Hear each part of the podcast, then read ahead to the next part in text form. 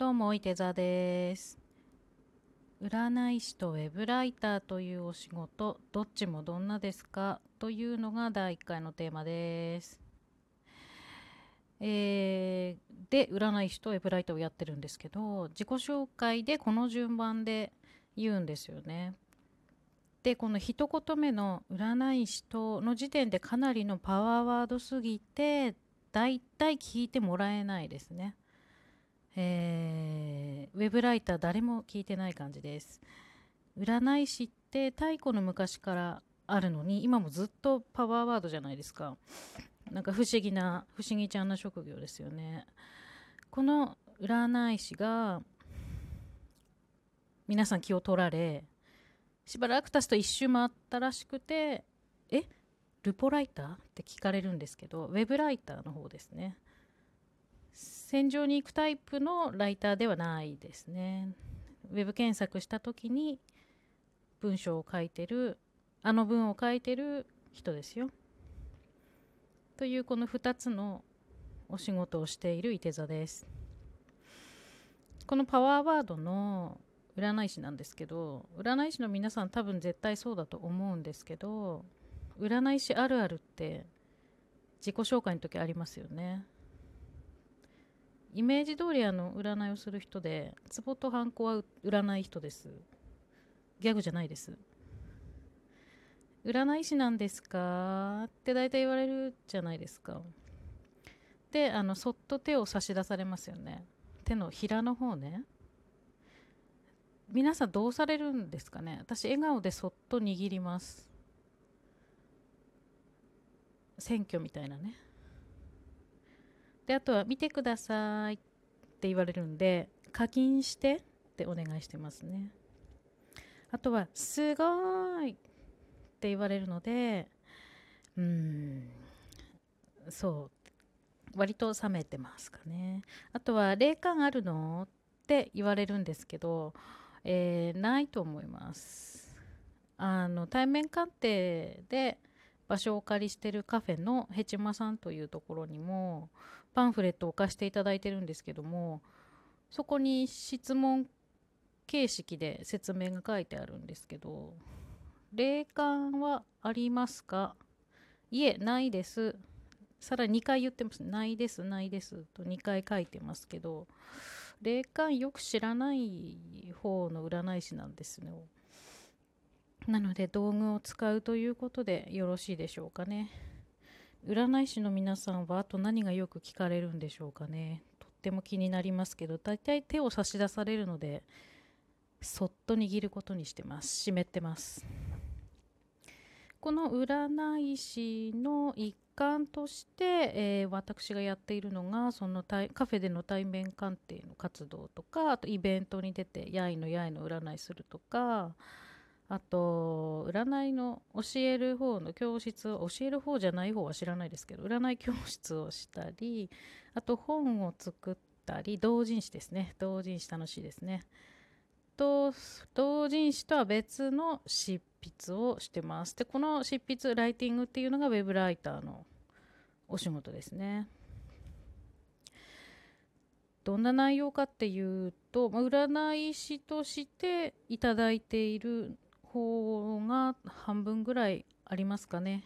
それがほとんど専門ですけども動物看護師の資格を持ってたりペットアドバイザーを昔やってたりあと歯科医療も専門の一つなのでこの辺の記事も依頼が来ます。例えば、えーハウツー記事ですね。やり方の記事取説ですね。これは例えば占いで言うとタロット占いの始め方とかね超書きましたね。100記事ぐらいは多分書いてあの初めての方がカードを持ってこのページを見始めてお見終わった時に全部できるように一応書きたいと思って書いたことがあるのでめっちゃ書きましたね。本一冊になると思います。でハウツーなので例えば動物の飼い方とか歯磨きの正しいやり方とかこの辺もあまあ多分専門のうちなのでいろいろ書いてました。次に、えー紹介記事。紹介記事はハウツーとちょっと似てるんですけどただただあのご紹介する記事ですね。これはこんなです。占いで言うとこれはこんな占いで例えば西東洋か西洋かっつったら西洋でどのどの戦術かって言ったら名戦ですとか僕戦です。でそこまでですね。そこからハウツーに流れるやつと流れないやつと。あの戦術が微妙に曖昧で分かんなくてどれ選んだらいいかなっていうところに立ち止まってる方向けの記事ですね。占い以外ももちろんたくさんあってうん、どんなペットが私向いてるかしらっていうんだったら書けますね。あと占い特化ですけど鑑定記事記事鑑定の記事ですね。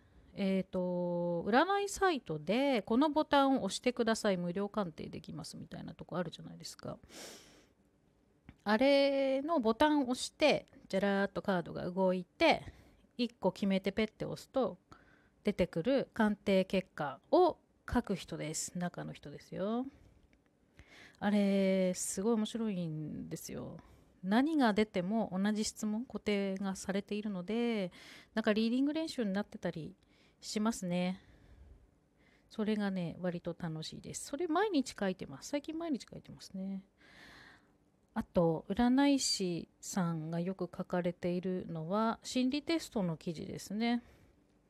占いでもないかつ心理学でもないのが心理テストの記事ですよ。あれはエンターテインメントですね。特に恋愛系かなり多いと思うんですけどあとはこの休みの過ごし方あなたに向いた休みの過ごし方はどれ？みたいなのがちょっと占い臭さを混じった心理テスト記事は200件ぐらいか多分書いたと思います。4社ぐらいから来てましたね。あとは体験談記事ですね。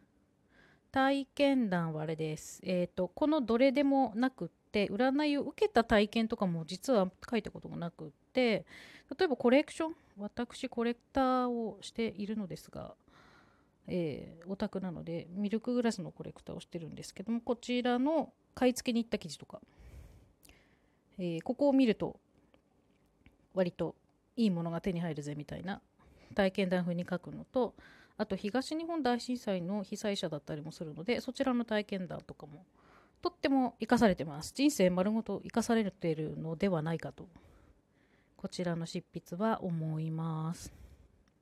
この中でもあの全部の要素を含んでいるのがスピリチュアル記事って言われるやつかな。とちょっと思いつきました。えっ、ー、と瞑想系から恋愛心理から魔術おまじない系から。恋愛系めっちゃ需要ありますよね。何かと見ますよね。私はあんま見ない方ですけど世間の女子はこんな感じなんだ。とちょっと世間に触れる一瞬ですね。でこういう記事をウェブライターとして書いていて良かったことはまあ全部が生かされることですね。今まで生きてきた経験知識特に雑学無駄知識が全てお金になっているんじゃないかと。で誰かが読んでえマジで？って思ってくれたのも最高にハッピーなわけですよ。そういうことを妄想して画面の向こうを妄想しながら書くのがかなり幸せな家から一歩も出ない系のお仕事ですね。でちょっとしんどいはって思うのはあのー、歩かないことではないですね。歩かないのは平気なんだけど。あの記名記事ってあります。私が書きました的な著者の顔写真とか名前が出るやつ。これは記事によっては書いた人が普段こういうふうに思ってるんだって思われてしまいますよね。仕事で書いてるんですけど。なので全て私が思ってる。大柴の考え方なんじゃないかと。大柴毎日こんなこと考えてるのかと。大丈夫か。みたいなガチ勢がいるのでその辺はうんえいや仕事だし。でクールに流す方のいて座ですね。感情と何というか状況というか環境を混ぜてしまう方がいて心配だったりクレームだったりが たまに来ます。まあ、その責任で名前出してるんですけどね。いいんですけど混ぜないでねって、ま、瞑想の仕方の記事書いたけど私瞑想毎日してないですね。すいません。というわけでそろそろ走り去ります。もし気に入ってくださったらいいねボタンを押していただけるとかなりやる気になる方のいて座です。いいねボタンは連打できますよ。また Twitter などでテーマをいただけますと大変嬉しいです。それじゃまた。